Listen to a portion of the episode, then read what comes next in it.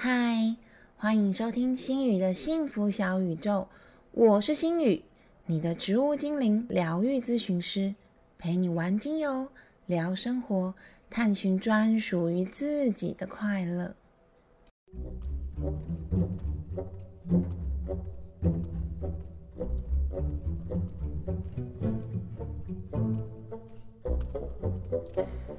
嗨，大家今天好吗？有好好的跟自己聊聊天吗？唉，最近应该是秋冬转换的时节啦，所以我们家的小花园里面其实有一点点寂寥感，像白色鼠尾草还有那个柠檬百里香，最近好像都有点连连要哭要哭的感觉。不过罗勒倒是活得很好，我们家的罗勒还是活得头好壮壮。只是还是要特别提醒大家，如果你有种罗勒的话，现在的蚜虫还是很多哦。像我前两天在我家的罗勒上面又抓到了一些蚜虫，所以要小心的注意它的茎跟叶的交界处，如果有那种很奇怪一颗一颗小小的，就有可能是蚜虫。那要怎么防治蚜虫呢？请听上集节目，噔噔。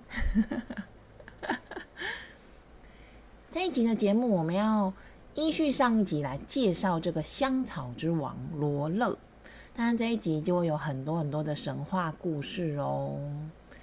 这个香草之王，它已经有这么多的功效，这么多的种法，那还有什么好听的故事呢？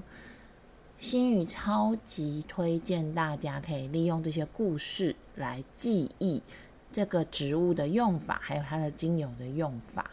这样子跟那个书上每一个都是什么抗忧郁、抗焦虑、提振，然后镇定什么镇定神经比起来，我认真觉得好记很多。罗勒的故事真的非常的多，因为它是一支很好用的香草，无论是中或者是西都有。那心宇现在想要先来分享一段来自于欧洲跟罗勒有关的故事。这个故事最早出自于伯切丘的《十日谈》这本书，后来在约翰济子的长篇诗作《伊莎贝拉》当中被完备，还有建构出了一些细节。不过啊，这个故事有一点点惊悚、血腥，还有恐怖。如果心语的听众里面是有跟小朋友一起收听的家长，或者是你们是拿精油神话故事给小朋友当睡前故事，其实蛮合适的。但是这一段要请家长先听听看，如果觉得不太合适或不太舒服，就跳过这一段，不要给小朋友听。嘿，好啦，我要开始讲故事喽。位于西西里岛的东北角。地中海边的梅西纳上面有一位漂亮的少女，她叫做伊莎贝拉。伊莎贝拉的哥哥们，他们都是商人，对于钱财的在乎远远多过于对妹妹的关心。而且他的哥哥们就是俗称的奸商，他们通过剥削工人获得富裕的生活。或许这是幸运，也或许这是不幸，命运就是这么的巧妙。伊莎贝拉遇见了家里的工人罗佐斯，在罗佐斯温柔又贴心的陪伴之下，两个人很快的陷入了爱河，也抚慰了伊莎贝拉在家里面得不到温暖的这种遗憾。不料他的哥哥们反正就奸商嘛，他们为了利益，他们想要把伊莎贝拉嫁给贵族，就可以拿到更多的钱，得到更多的权利。但是因为伊莎贝拉已经有一个男朋友啦，所以他们就很担心，说：“哎呀，如果伊莎贝拉私自交男朋友这个丑闻传出去的话，该怎么办呢？那坏了名声之后，她就嫁不到人了，诶，我们就得不到利益了。”哥哥们左想右想，终于自以为是的想到了一个好办法，他们假借着招待罗佐斯参加城外庆典的名义。把罗佐斯骗出城去，偷偷的谋害，而且杀掉罗佐斯。回来之后，伊莎贝拉就问说：“哎，阿罗佐斯不是跟你们一起去吗？他去哪里了？”哥哥们就回答说：“哦，他去长途旅行啦。他说他想要去走走，这一段时间都不会回来哦。”随着时间无情的过去，一天、一星期，甚至几个月也过去了，罗佐斯都没有再回来。伊莎贝拉觉得很奇怪，她就去问哥哥说：“哎，罗佐斯为什么这么久都还没有回来啊？”没有想到哥哥们突然间一个大翻脸，骂他说。我怎么知道他为什么不回来？我告诉你哦，你要是再问到这个人的话，我就要你好看。伤心又害怕的伊莎贝拉，她祈求爱人能够出现跟自己相见。当天晚上，罗佐斯的鬼魂出现了，他脸色苍白，浑身是血，衣服都破破烂烂，而且都发霉了。他看着伊莎贝拉，对她说：“亲爱的伊莎贝拉，我已经永远都无法再回到你的身边了，因为在我们上次见面的那天，你的哥哥们欺骗而且谋杀了我。”接着，罗佐斯告诉伊莎贝拉可以在哪里找到自己的尸体后，就慢慢的消失在空中。伊莎贝拉在这个悲伤的噩梦中，很惊慌的醒来。他不顾衣衫不整，飞奔到梦中爱人所说的位置，挖开了一片看起来新铺设的土地，看到爱人的尸体被泥土保护着，好像沉睡一般的躺在那里。伤心欲绝的伊莎贝拉，她想要把爱人的尸体运往神圣之地。但是他又很害怕被哥哥们发现，于是他用小刀把爱人的头颅割下来，温柔的抚摸着罗佐斯的头颅，再用布把他的头包起来，放到大花盆里面，最后盖上泥土，并在泥土当中种植罗勒，用罗勒表达他的爱跟思念。也祈求圣罗勒能够守护着爱人的肉体还有灵魂。伊莎贝拉用香水、橘子汁，但是更常用眼泪浇灌着这盆爱人所在的植物罗勒。她悉心的呵护着这盆罗勒，罗勒也好像回应她的爱一样，长得非常非常的好。而且散发出浓郁的香气，充满了整个房间，久久不散。如同罗勒带给罗马尼亚人的寓意一样，这一盆罗勒象征着伊莎贝拉和罗佐斯坚定而不离不弃的爱情。罗佐斯用肉体孕育了罗勒，而伊莎贝拉则照顾及养育了除了罗勒之外。还有他们的爱情跟坚定。不过啊，纸包不住火。由于伊莎贝拉常常看着罗勒偷偷的哭泣，哥哥们就以为他疯了，可以笑了吧？于是哥哥就偷偷的把盆栽拿走，然后一把就把那个罗勒拔出来，却赫然看到在盆底已经腐烂的头颅，还有那头好看的卷发。伊莎贝拉的哥哥们一看就想说：“嗨呀嗨呀！”他们知道自己的恶行已经被发现，他们赶快把罗佐斯的头还有罗勒重新的种到土壤里，接着逃跑到那不勒斯，希望能够躲过刑责。最终找不到那一盆罗佐斯头颅所养育罗勒的伊莎贝拉。他再度的失去了他的爱人，而他也因为再也找不到那一盆最爱的罗勒，抱着伤心和遗憾而死。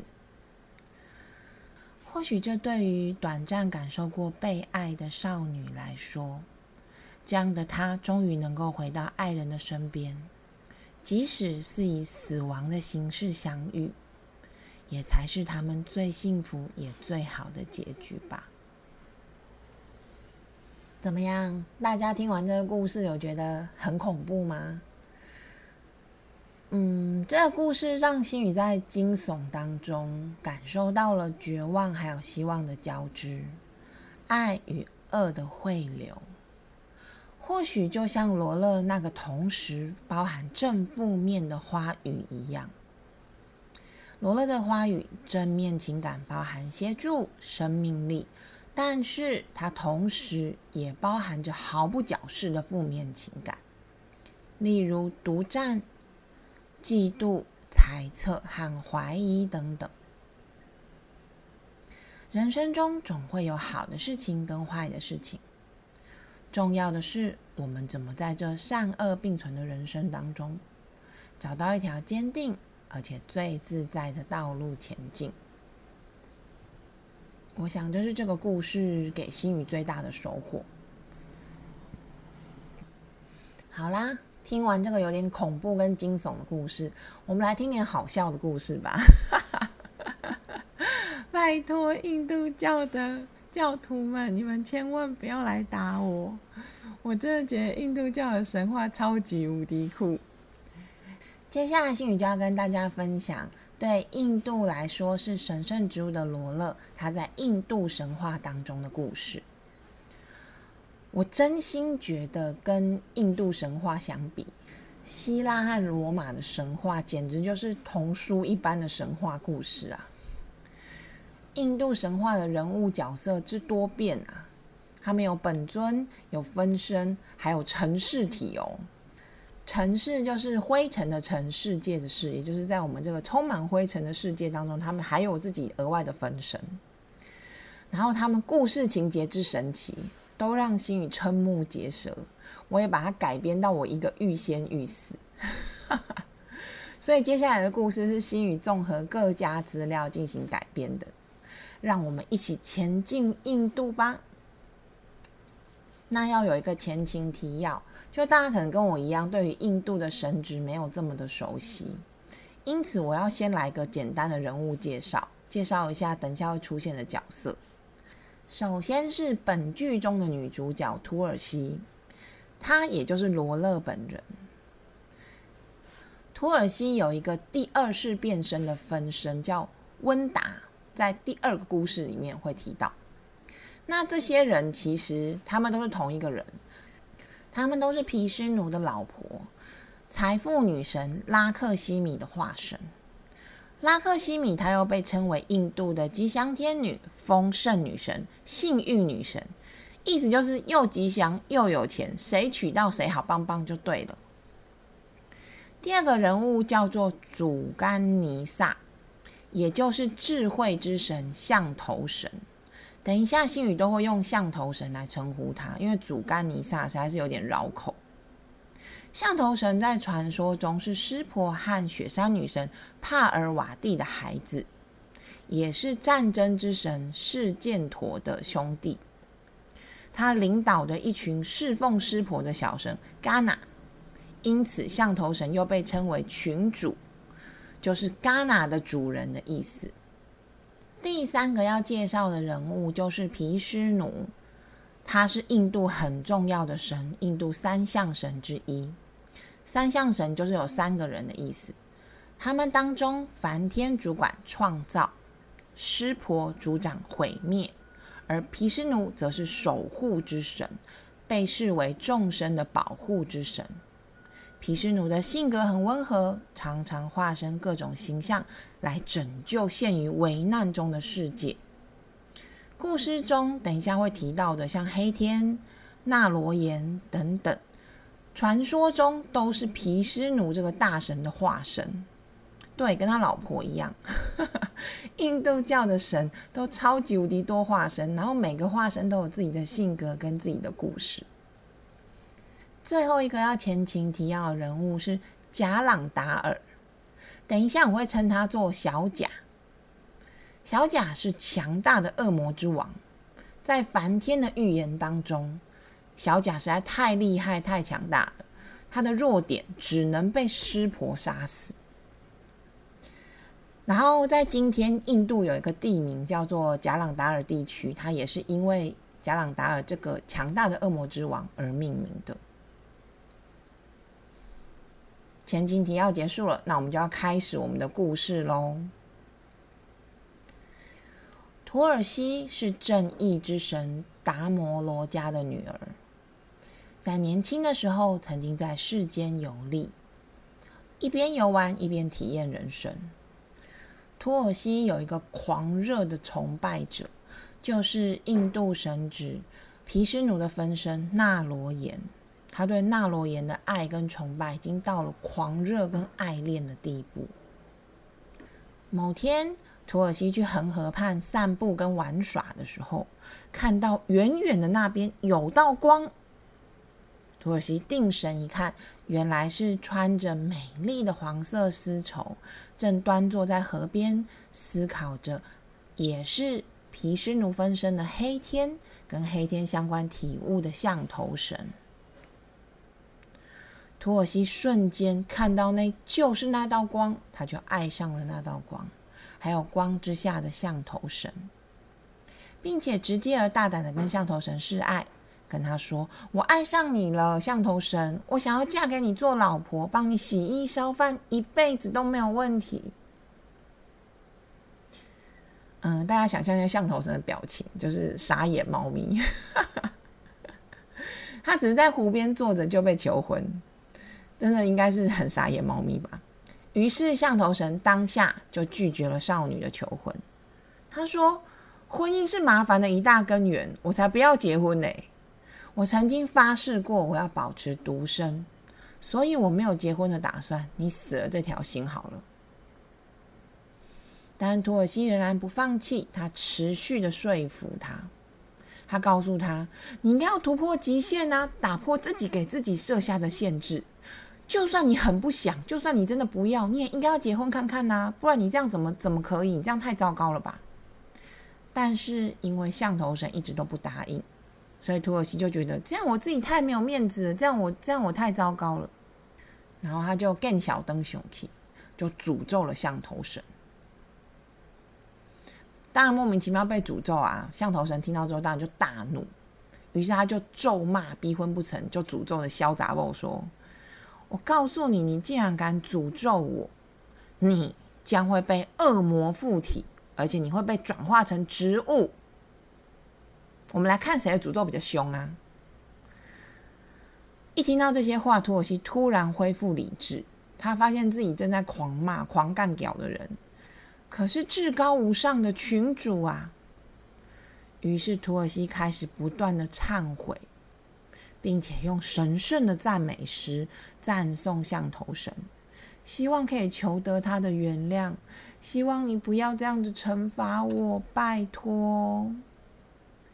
象头神本人还是很慈悲的，于是他说：“我已经没有办法收回刚刚说的话了，但是你将变成植物当中的至尊，所有的神都会爱你。”尤其是毗湿奴分身的黑天这个神明将视你为最爱，但是你死心吧，我永远都不会接受你的。说完，象头神就走了。不过，即使后来象头神身边供奉的鲜花植物已经多到数不清，而且他也有了自己的故事，土耳其他依旧守在象头神的祭坛旁边。不愿意离去，即使已经死掉了，他还是在那个地方徘徊着，不离开。你以为人都死掉了，故事就结束了吗？当然还没呢。土耳其虽然死掉了，但是元神还可以再幻化成分身呐。在土耳其死掉之后。拉克西米，他又幻化成了非常美丽的温达。温达嫁给了从小被梵天预言只能被湿婆杀死、非常强大的恶魔之王小贾。那早期因为温达是非常虔诚的毗湿奴教徒，他做了非常非常多的奉献。小贾本人也很争气，他打架战斗样样都精通。所以这两个人就受到了毗湿奴的亲眼跟抬爱。小贾也在妻子的旺夫下变得非常的强大，所向披靡，就连师婆出来跟他打架都打输。哎，那因为他实在太厉害了，所以小贾就骄傲了，他变得越来越目中无人，他就叫嚣着跟师婆说：“哎，你老婆这么漂亮，你是一个神呢，你可以结婚吗？你有资格吗？把你老婆让出来，让出来我就放过你。”甚至小贾一个被猪油蒙心，他假装成师婆，试图染指师婆的漂亮老婆。也因为这个举动，他彻彻底底的激怒了师婆。于是啊，师婆就跑去跟好兄弟皮斯奴说：“哎哎哎，好兄弟，你的信徒这样对待我跟我的老婆，哎，小贾的力量是你给的。”现在连我老婆都差点被他欧北来，你是不是要处理一下？这时候师婆的漂亮老婆就在旁边出主意，她说：“不然我们就以其人之道还治其身就好啦。既然小贾的力量来源是温达，那只要我们也去破了温达的贞操，小贾就会失去他的力量啊！你们说这个方法是不是又可以报仇又好棒棒？”嗯，不要问我他们为什么决定这样做。神话故事通常都是没有对错和道德观念的。星宇在研究当中已经慢慢的习惯了。反正最后皮斯奴他就真的打扮成了小贾，而且破坏了温达的贞操，也消弭了小贾的力量。好吧，你看吧，小白无落皮骨，嚣张没有落魄的酒。所以，我们千万不要太嚣张，差不多嚣张就好。而温达他算是受害人，他也在愤怒当中诅咒皮斯努，跟诅咒所有的神明们，并且自杀身亡。小贾他也在试图帮温达报仇的途中，最后被师婆用三叉戟斩首。随着温达一起死去，随着另外一个分身温达的死去，皮斯奴也在尘世间现出了原身，和还留在世间的土耳其说：“土耳其，你玩够了吗？你该放弃你在城市中的一切了吧？你是不是应该要回到我妻子拉克西米的身份，回到我们的家了啊？”于是，土耳其的遗体在城市中待了这么久，他终于腐化。他的身体化为甘达基河，头发则成为了神圣的香草之王罗勒。罗勒也如象头神的预言一般，成为了黑天还有皮湿奴最爱的植物。它也被信徒在祭祀中用来献给黑天和毗湿奴，成为了祭祀的圣草，用来表达信徒们的崇敬还有爱意。怎么样？大家有没有听到头昏眼花？印度神话就是这么的朴实无华且单纯，我讲到自己都觉得头很晕，改编起来超级困难。而有关于财富女神拉克西米幻化为罗勒这件事情，除了上面讲的土耳其之外，还有另外一个有趣的小故事，也是跟魔王有关的哦。心宇也把它改编了一下，想要来跟大家一起分享。今天出场的大魔王二号，一号叫小贾，大魔王二号他叫做巴斯马瑟，我们就叫他小巴好了。小巴他做了很多的坏事，引起了三界的震怒，大家都觉得怎么有这么坏的人？因此，三大神，也就是前面提过的梵天、湿婆和毗湿奴，一起合力打败了他。但是就觉得，嗯，小巴好像其实也没有那么坏，而且他很强啊。我在想，是不是也杀不死他？所以他们三神就决定，我们先不要把小巴杀掉。而是让他去喜马拉雅山好好的苦修一番，把他关起来，让你好好的想想你错在哪边，你想通了，你才能够回来。那没有三两三，怎么能当魔王呢？小八很快的就想通了，完成了他的修行。回到城市，他决定要做一个有用的人，来造福乡里。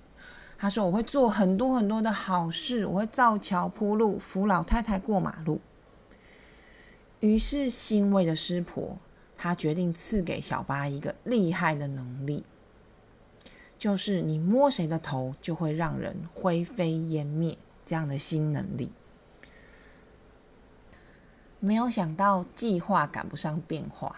牛迁到北京还是牛，小八还是没有办法克服他贪恋美色这个大色狼的本性。他又是看到师婆的漂亮老婆之后，决定想要反叛，想要杀死师婆，以夺取他的漂亮老婆。有没有有点像绕口令？而且有没有觉得师婆的漂亮老婆真的是魔王缘很强哎？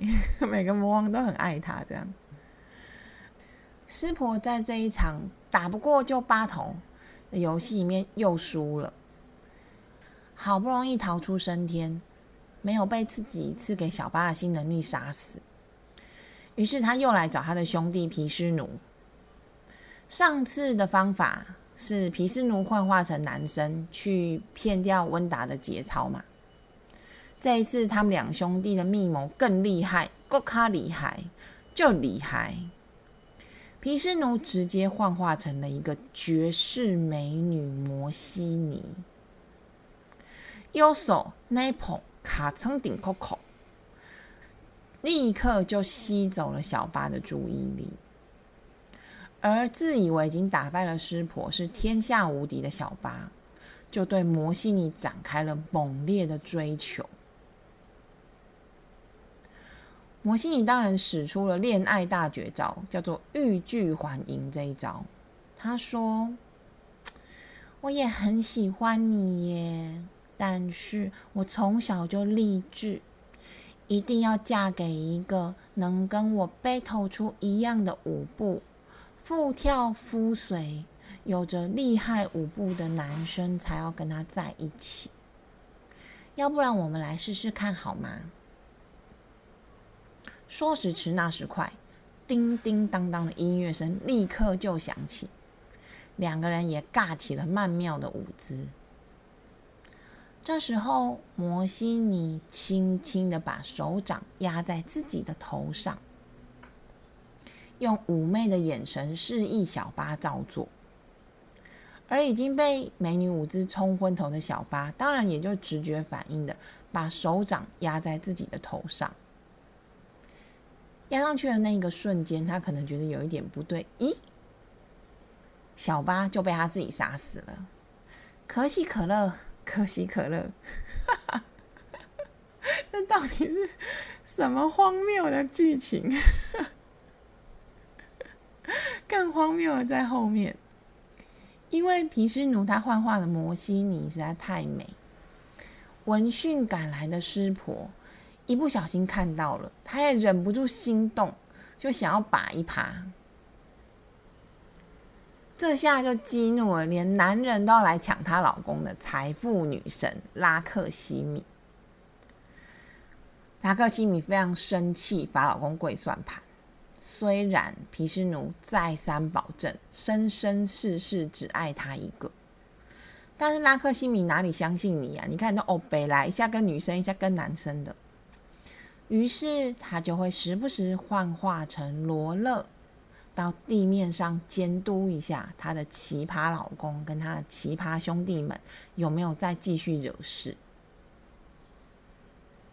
跟罗勒相关的印度神话。就在小八奇葩的把自己杀死之后，差不多告一个段落。大家有听得过瘾吗？我觉得神话都一样，就是你看起来会有很多荒诞不羁的剧情，就是很奇妙的剧情，但其实你仔细去思考，都还是会有一些哲理或者是道理含在里面。比如说像小八，他虽然死的这么的好笑，而且我刚刚真的忍不住，我刚刚真的笑翻。但是其实我觉得他也是要提醒大家，嗯，不要被恋爱冲昏了头，就只想要满足对方的需求。你还是要适时想到你自己的感受，并且表达。其实这个也呼应了罗勒他在洞悉卡里面的寓意。就是你要有自己的想法，你要察觉自己的想法，并且表达，而不是对方跟你说：“哎，你跟我一起跳舞。”你就义无反顾的跟他一起跳，即使你明明就知道，你只要摸自己的头就会死掉。三思而后行，也是我在这段故事里面得到的启示。大家如果在听故事的途中有得到什么样的启示，也真的非常非常欢迎可以来跟星宇一起分享哦。